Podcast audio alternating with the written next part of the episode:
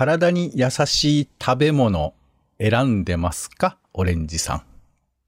体に優しい。味噌汁とかですかね。優しい食べ物ってなんだろうって思いますけど、うんうん。体に優しい食べ物を僕今探してるのね。うん。あの、お腹がちょっと痛くなっちゃったんです、実はあ。あ、はいはいはいはい。医者に行ったらあの、まず、えー、流動的なものを食べてくださいって言われて。はい。あらゆるね、体調不良は大体そういう風に言われますね。おかゆとかね。うん。流動食系。で、何がいいですかって言われたから、そしたらオレンジさんご名答、味噌汁を飲んでくださいって言われて。あら、正解でしたか？まさに。いや、あ、そうですかと思って、うん。で、調剤薬局に行って、何飲んだらいいですか？ああ、もう本当に、あの、流動的なものがいいですよ。あ、そうですか。じゃあ水とかいいですか？ああ、水もいいですけど、冷たくしちゃダメですよ。あとあの、あったかくしすぎてもダメですよって言われて。なるほど。ええと思って。味噌汁、もうほぼ味噌汁一択なんです。今のところ、情報聞いてるのは。ぬるい味噌汁しか飲めないのよ。なるほど、なるほど。こりゃ参ったなと思って、うんだから、ちょっと体にいい食べ物さ、なんかないかなと思って、うん。聞きたいんですけど、ありますかねなんか今言ったじゃねえか、味噌汁だ。俺、味噌玉作ったって言ったじゃないですか、前に。だから、味噌汁は、き、本当にもう、喧嘩っ早いな。味噌汁は聞いてんの、医者から。うんだから、味噌汁以外のチョイスを、味噌汁かが おかゆかよ。こん本当にもう、あ、お粥ね。お粥があるってことね。はいはい。ないみたいに言うから。そうか。ん？僕、で、僕一応考えたのよ。うん。何だったらいけるかなと思って。はいはい。あの、なんかこう、もう食べてても食べてないみたいな、そういうものがあればいいなと思って。あ、スパイスカレーかな。うんえー、ちょっと今、あの、オレンジさんの意地悪が出ましたけど、皆さんご容赦いただきたい食。べたけど食べてないような。カレーは飲み物って言うしね。うん。豆腐そうめん。ほうほうほうほうほうほ今まで売り場に売ってても全く目に行かなかった豆腐そうめんをちょっとう。何回か食べたこと。チェックしましたよ。うんうん。いや、このさ、なんていうの？豆腐っていうさ、なんこう食感がこうほ、ほとんどない感じのやつが、うんそうめんの形をしてるってさ、これあの、サンドイッチマン伊達さんじゃないですけども、カロリーゼロみたいなもんじゃないですか。まあ、ほぼそうですね。実質的に、あれはね、ドーナツとかカロリーゼロって言ってるんで嘘ですけど。そうそう。そうそうまあ、ハンバーグも潰せば大体カロリーゼロになりますけど、ね。ただうん豆腐そうめん、今ここに、あの、気分さんの豆腐そうめん風って書いてるやつがあるんですけど、はいはいはい、あるね。今気がついたけど、豆腐そうめん風なんだね。まあ、そうめんって言っちゃうと嘘じゃんってことじゃないですか、だから。あ、だから、そうめん風豆腐ならいいけど、豆腐そうめん風って言うと、じゃあ何って思そうね。豆腐そうめんっていう一般的なあれはないですからね。ないような気がするけどね、どうなんだろういやね。うん。嘘ですからね。そうめんじゃないからね。えっ、と、うん。じゃあ俺の話に同意してくれてんだよね、今ね。はいはい。豆腐そうめんはいいと思いますよ。そうそう。だから今でもこれを。冷たいけどね、それをぬるま湯にするのが大事かもしれないですから。そう、ぬるくするのがね。だからぬるいものばっか食べていますけども、えー皆さんはいかが食生活を お過ごしでしょうかちょっとなんか話がよくわからなくなったので終わります。無理にね、続けられないものじゃなくって、あの、気軽に続けられるものがいいと思いますよ。あ、そっか。でもなんか、一応味噌汁は毎食作ってるよ。ああ、いいじゃない。お恥ずかしながらあ味噌玉おすすめですって。あの、丸めておいて、冷蔵庫とか、はあ冷凍庫とか入れとくと、朝起きて、こう、はいお湯を注ぐだけできますから。あ、ありがとうございます。参考にさせていただきたいと思います。よろしい。はい。えー、では、始めましょううん。友達、職場、夫婦のちょっとした雑談からツイッターの投稿のネタの種など、直接役には立たないけれど、あなたと一緒に拾いたい種ラジは世の中のいろんな種を探すポッドキャストです。えー、お相手はカルチャー中毒者のオレンジさんと、どうもお天気散歩人のポンです。よろしくお願いします。お願いします。週の始まりは、おしゃべりの練習場種枕です。えー皆さんも一緒に種を拾っていただければなというふうに思いますん。では、まず気になった、先週気になったニュースです。はいはい。はい。何か、オレンジさん気になったニュース、先週ありますか？そうですね。暑いなと思っていたら、au が一日中止まって、僕、ポボ2.0ユーザーなんで、まあ、au ユーザーなんだね。そうなんです。ただまあ、家にいる分にはね、Wi-Fi とかあるんでいいんですけど、ちょっとサッカーを見に行ったりしてたりもしたんで、ああ、まあ困ったなっていうのがね、ありましたね。いやー文明社会の、なんというか、だってさ、なんかまあ、それは気持ちはわかわかるけど、電話止まってたらみんな怒るわけじゃん。うんうん。だけど、そんなことってあるよね。機械なんだから。そうですよ。あの、全然僕は怒る気にはならなかったです。なんかどうにかして、うまく動いていこうかなとは思いましたけど、うんはいはい全然怒るとこだってめちゃくちゃ大変だって分かってるから、その保守っていうか、直す作業って。ああ、まあ。全然怒るとこはなかったです。まあ、怒らないとはいえ、なんかこう、命に関わる人とかは大変だよね、やっぱりね。そうですね。そこら辺のライフラインっていうかね。うんん、まあ、でも最近はね、あの、IoT なんていうから、すべてのものがインターネットにつながってると、なんか大変だなと思いますけど、だからまあね。前提とするところが、なんかスマホを持ってることが前提みたいな生き方っていうのがなんかちょっと違うような気もしますけどね。なんかそういうものって、うんインフラってそうなりがちなんだけど、う。うんん、なんかスマホもそうだし、インターネットもそうだし、なんかあらゆるものがんなくても大体できるような生き方っていうのを常に考えておかなきゃいけないのかもしれないなとは思いましたね。うんそうですね。はい。ネットラジオでお送りしております。種ラジいけですが。なくていいんだよ、こんこんな番組。うんはい。では、枕なニュース、私が選んだもの、まずは3つです。はいはい。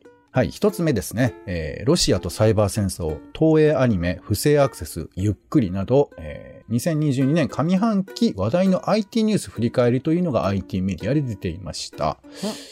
パッと読みますね。えー1月はセガがゲームセンター事業から完全撤退。2月、ロシアのウクライナ侵攻にハッカー集団が声明。マルウェア集団による応酬も。3月、東映アニメに不正アクセス。プリッキュア、ワンピースなどが放送延期になりました。4月は電動キックボードが最高速度20キロ以下なら免許不要に。5月は楽天モバイル0円廃止、ゆっくり茶番劇の騒動。そして6月は尼崎市が個人情報入り USB を紛失。それから猛暑で電力が逼迫状態であると。まあ、ここに au が付け加わるのかもしれませんが、はい。まあ、いろいろありましたけども、なんかオレンジさん強く印象に残ってるものありますか？なんか暑さで全部吹っ飛んでますね。なんか前半はもちろん、それはウクライナの騒動はありましたけど、うん、あ騒動ではないですけどね。はい。うん。暑い。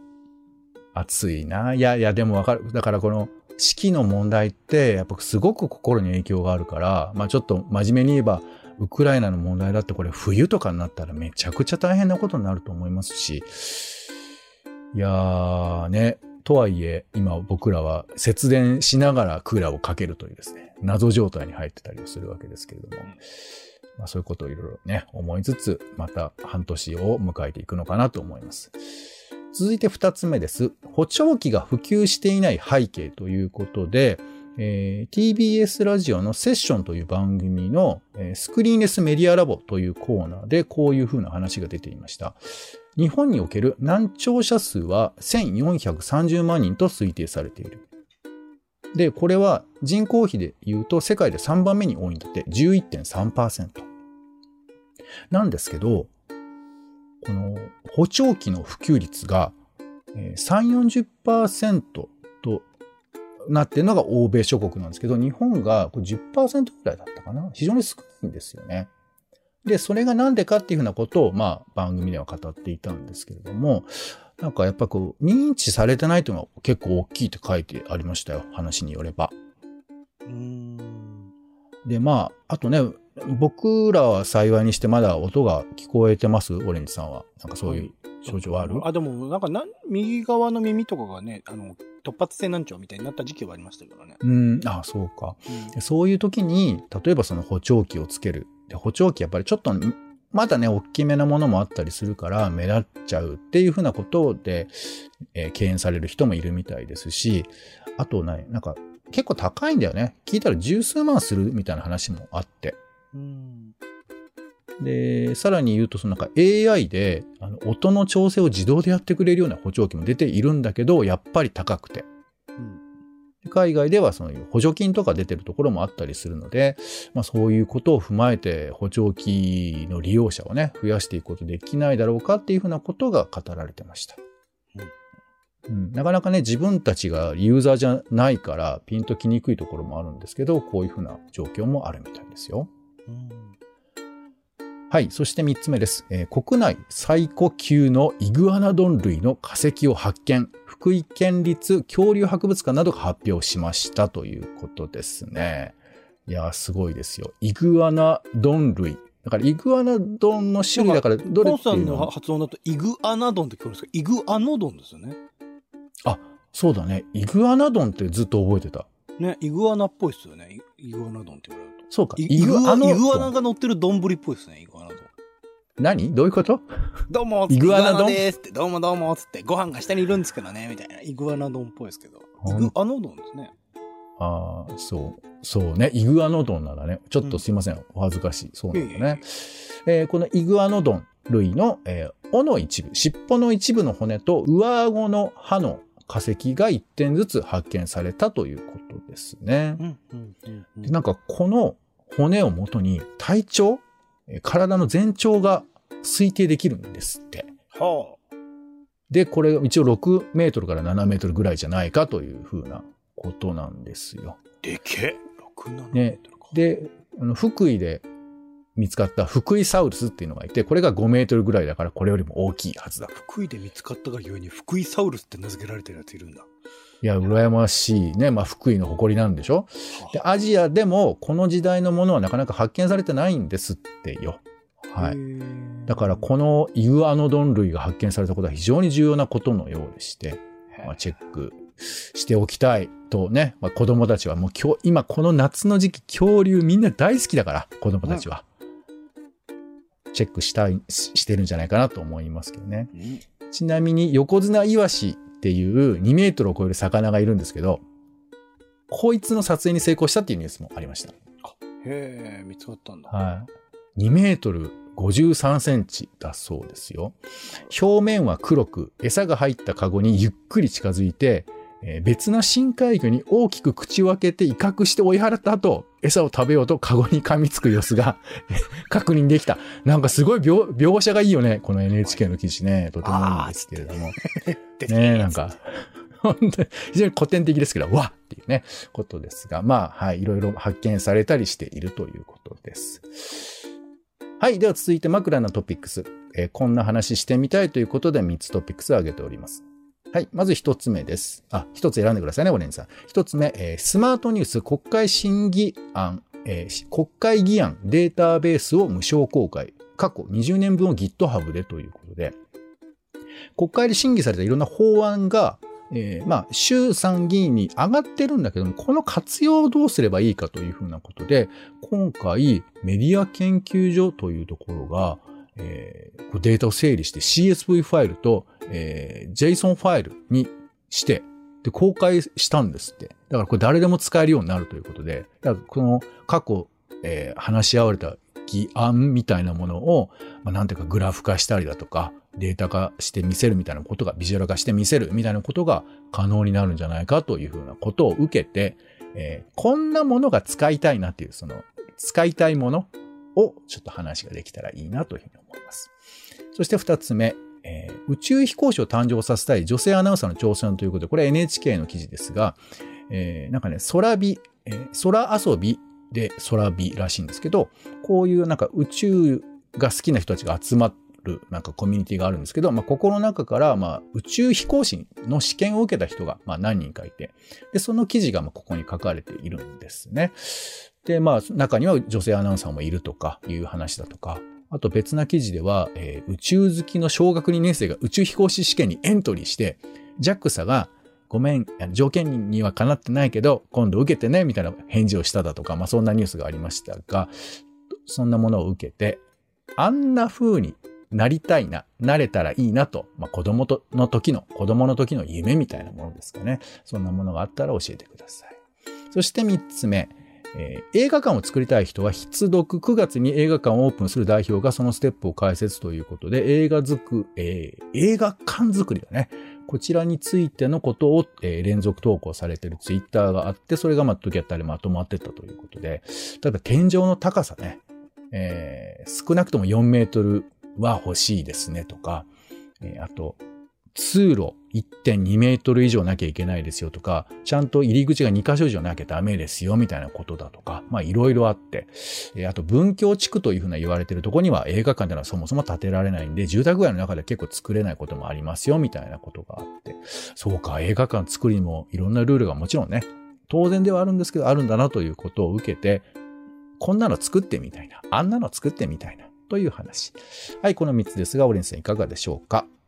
そうですね、ドラえもんみたいですね。あんなこといいな、できたらいいなっておね。、分かっていただけましたかねはい。うんそんな感じしたので、どれでもいいんですけど、うーん映画の話はね、ちょっと、ストレンジャーズさんっていう森下だっけな、江東区のあたりに新しく作る、菊川か、菊川に作るっていうことで、墨田区だしかも、墨田区の菊川に作るってことで、ちょっとなんか嬉しいっすね。新しいミニあシアター。おお近くになるのかな？比較的近い場所にはあるので、結構、うんあの、今までミニシアターだと、まあ、下北沢に最近一番新しいのできたかな、東京だと。はい、そうでねですきま。したけど、まあ、あれもミニシアター、まあ、ね、古いものを扱うというよりは新しいもの結構やってたりすするので、こういうところでね、多分古い系の映画がお好きなこの館長さんだと思うので、そういうものを見られる機会っていうのも、シネコンとかだとね、なかなかなかったりするので、そういうの嬉しいし、やっぱ映画館とか、とは個人的にやっぱ本屋さんとかね、そういう人が集まるようなスペースっていうものには、すごく興味があるので作りたいと思っ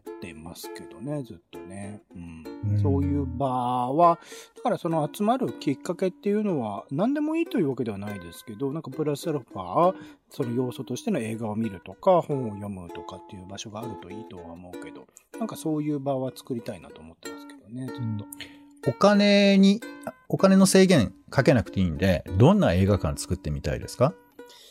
えー、やるならめちゃくちゃ音響が良いところかな。なんかほうほうほうそれこそなんか映画だけじゃなくって、なんかライブとか、あとは演劇とか、まあそういうもののお表現として、なんか映像のクオリティというよりは、なんか音質、音響にこだわったところっていうのは、すごくいいなと思いますけどね。その規模的にもまあ全然大きくなくていいので、ここでしか体験できないような音響みたいなのが体験できる映画館とかいいなと思いますけどね。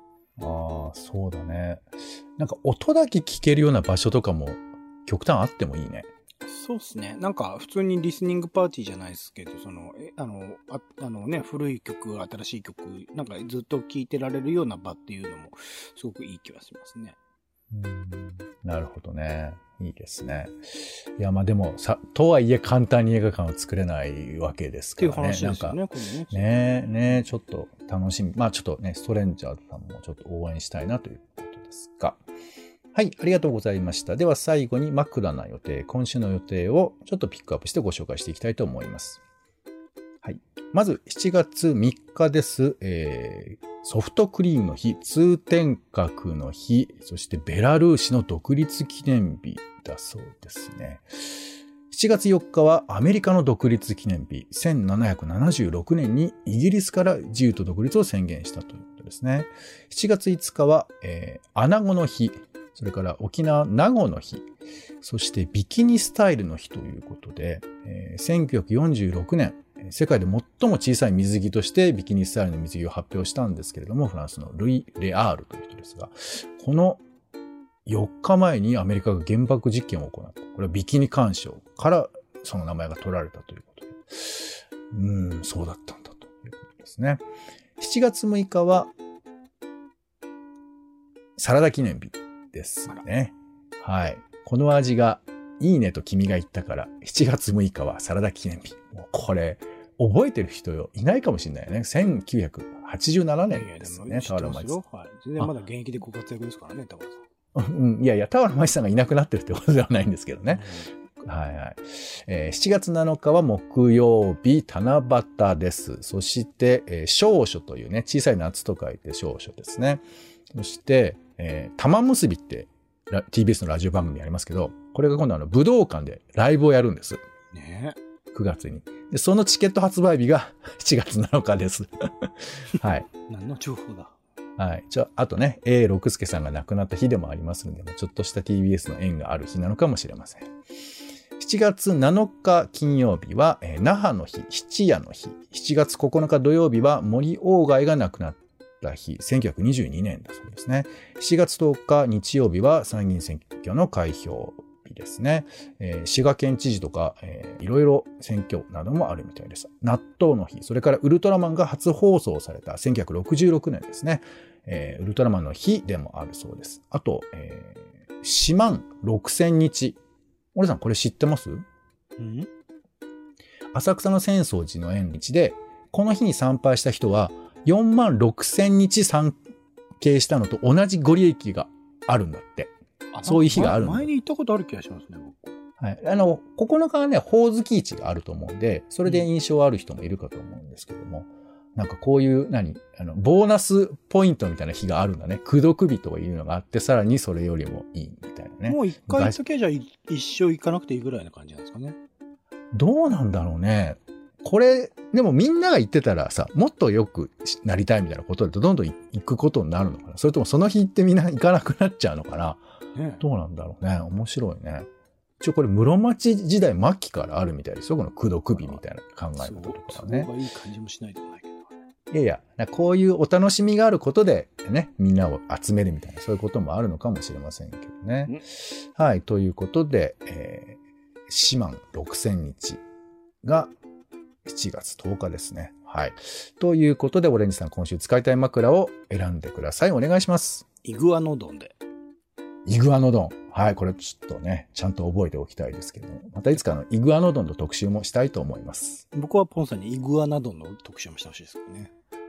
なんか、今日当たり強いね。どういうこと？当たり強くないですよ。こういう可愛いイグアナドンって言われるとすごいね、笑ってる感じのイグアナが浮かんでね、すごくいいんですよ。なんか。そうね、ドンモノスタイルってことですね。ねはい、ありがとうございました。ということで、種ラジの種枕は以上です。お相手は、えー深海魚の発見はとっても楽しいなと思うので、ちょっとその動画でも見てみようかなと思っております。ポンと、オレンジでした。